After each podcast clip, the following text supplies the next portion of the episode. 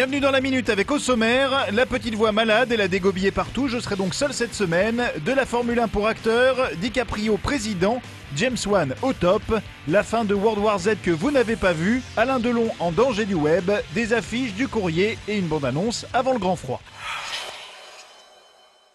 C'est chaud live from les paddocks de Rush où on a rencontré Daniel Brühl, l'interprète de Niki Loda dans ce film sur la Formule 1 des 70s.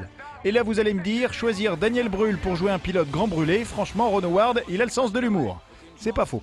Bref, en tout cas, on a demandé à l'acteur dans quelle mesure il avait pu conduire les bolides lui-même. We did more than expected. Uh, we had another, some other uh, tests with Formula 3 cars, which had then a Formula 1 chassis.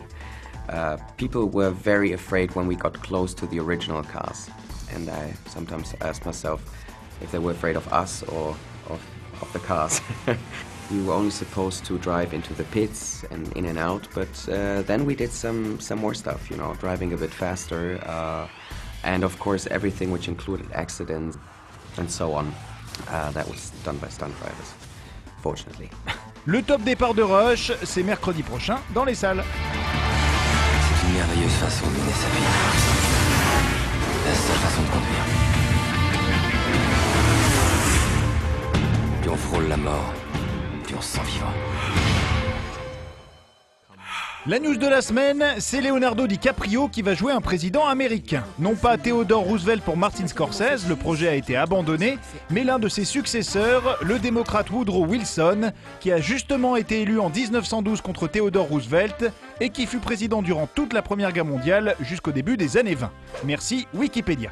J'ajoute que Leonardo DiCaprio sera également producteur du film et que oui, ça commence à faire pas mal de projets pour quelqu'un qui voulait prendre une année sabbatique. Sinon cette semaine, on a appris que c'est Renoir qui allait représenter la France aux prochains Oscars et on a vu les premières images de Nicole Kidman en Grace de Monaco dans le film d'Olivier Dahan.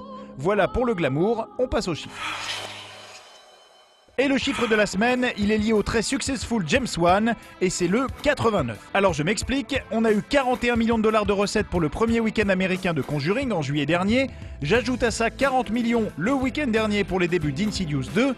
J'ajoute un 7 comme Fast and Furious 7 que James Wan est en train de tourner. Et enfin j'ajoute un comme Number One et même Number James Wan. Ça fait 89. Vous avez tout compris? Camoulox pour tout le monde, c'est bon? On enchaîne? Eh ben on enchaîne. Côté anecdote, je vais vous raconter la fin de World War Z, elle vient d'être révélée. Alors rassurez-vous, si vous n'avez pas vu le film, je parle de ce que devait être au départ la fin de World War Z, mais que vous ne verrez en fait jamais. Alors ça devait se passer en Russie, où le héros joué par Brad Pitt devait se retrouver après le crash de son avion. Et l'équipe du film appelait ça la bataille de Moscou. Pourquoi? Eh bien parce que ça bastonnait sec entre zombies et humains. Au final, l'option a été abandonnée pour éviter la saturation vu que ça pète déjà pas mal juste avant, mais on peut encore voir quelques images de cette séquence dans le montage à la toute fin du film. Voilà voilà, sachant qu'a priori ce morceau de bravoure ne devrait pas faire partie des bonus du DVD Blu-ray. Cette semaine, on a appris un drôle de truc sur Alain Delon. Le spécialiste de la sécurité informatique McAfee a ainsi établi son classement des personnalités les plus dangereuses du net si tu cliques dessus. Ça s'appelle le phishing ou hameçonnage, ou comment se faire piéger sur un site qui te pourrit ton ordi. Eh bien, figurez-vous que c'est le grand Alain Delon qui arrive en tête pour ce qui est de la France, devant Gad Elmaleh. Et dans le monde, Lily Collins, la fille de Phil, succède à Emma Watson en tête du classement. Vous pouvez donc tranquillement cliquer sur Katsuni, c'est encore safe. Comme chaque semaine, on fait le tour des nouvelles affiches et on a reçu le joli poster du Quai d'Orsay de Bertrand Tavernier qui ressemble beaucoup à la couverture de la BD. On a un poster pour Captain Phillips, le nouveau film de Paul Greengrass. Voici l'affiche d'Attila Marcel, le premier long métrage en prise de vue réelle de Sylvain Chaumet. On a le poster de Nebraska avec Bruce Dern, prix d'interprétation à Cannes cette année. Et on finit avec le poster de Gravity, potentiel chef-d'œuvre du mois d'octobre. Cette semaine au courrier, on répond à Léo Miles qui veut des nouvelles de Derek France, le réalisateur de Blue Valentine et The Place Beyond the Pines. Eh bien, cher Léo, sache que le réalisateur a un nouveau projet qui sera son premier film de commande et qui s'appelle The Light Between Oceans. Oui, après l'arôme fraîcheur peint, voici le parfum Brise Marine. Ça parle d'un gardien de phare qui trouve un bébé abandonné et un cadavre juste après la Première Guerre mondiale, et on imagine bien sûr qu'il y aura Ryan Gosling dedans. Allez, on se quitte avec quelques images du dernier film de Philippe Claudel, Avant l'hiver. C'est avec Daniel Auteuil, Christine Scott Thomas, Richard Berry et Leila Bekti. Enjoy et à la semaine prochaine.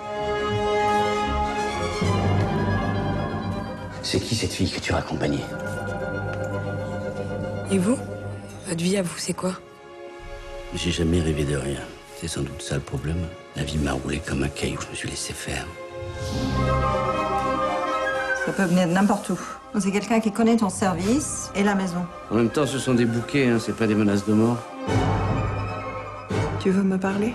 Parler De quoi? Tu m'appelles toujours dans les moments durs. Quand est-ce que tu penseras à moi pour les autres?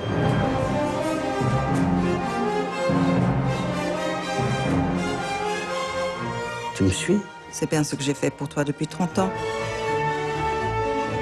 Si je te disais, voilà, demain tu peux faire ce que tu veux, tout ce dont tu as toujours rêvé et que tu n'as jamais pu faire. Tu ferais quoi?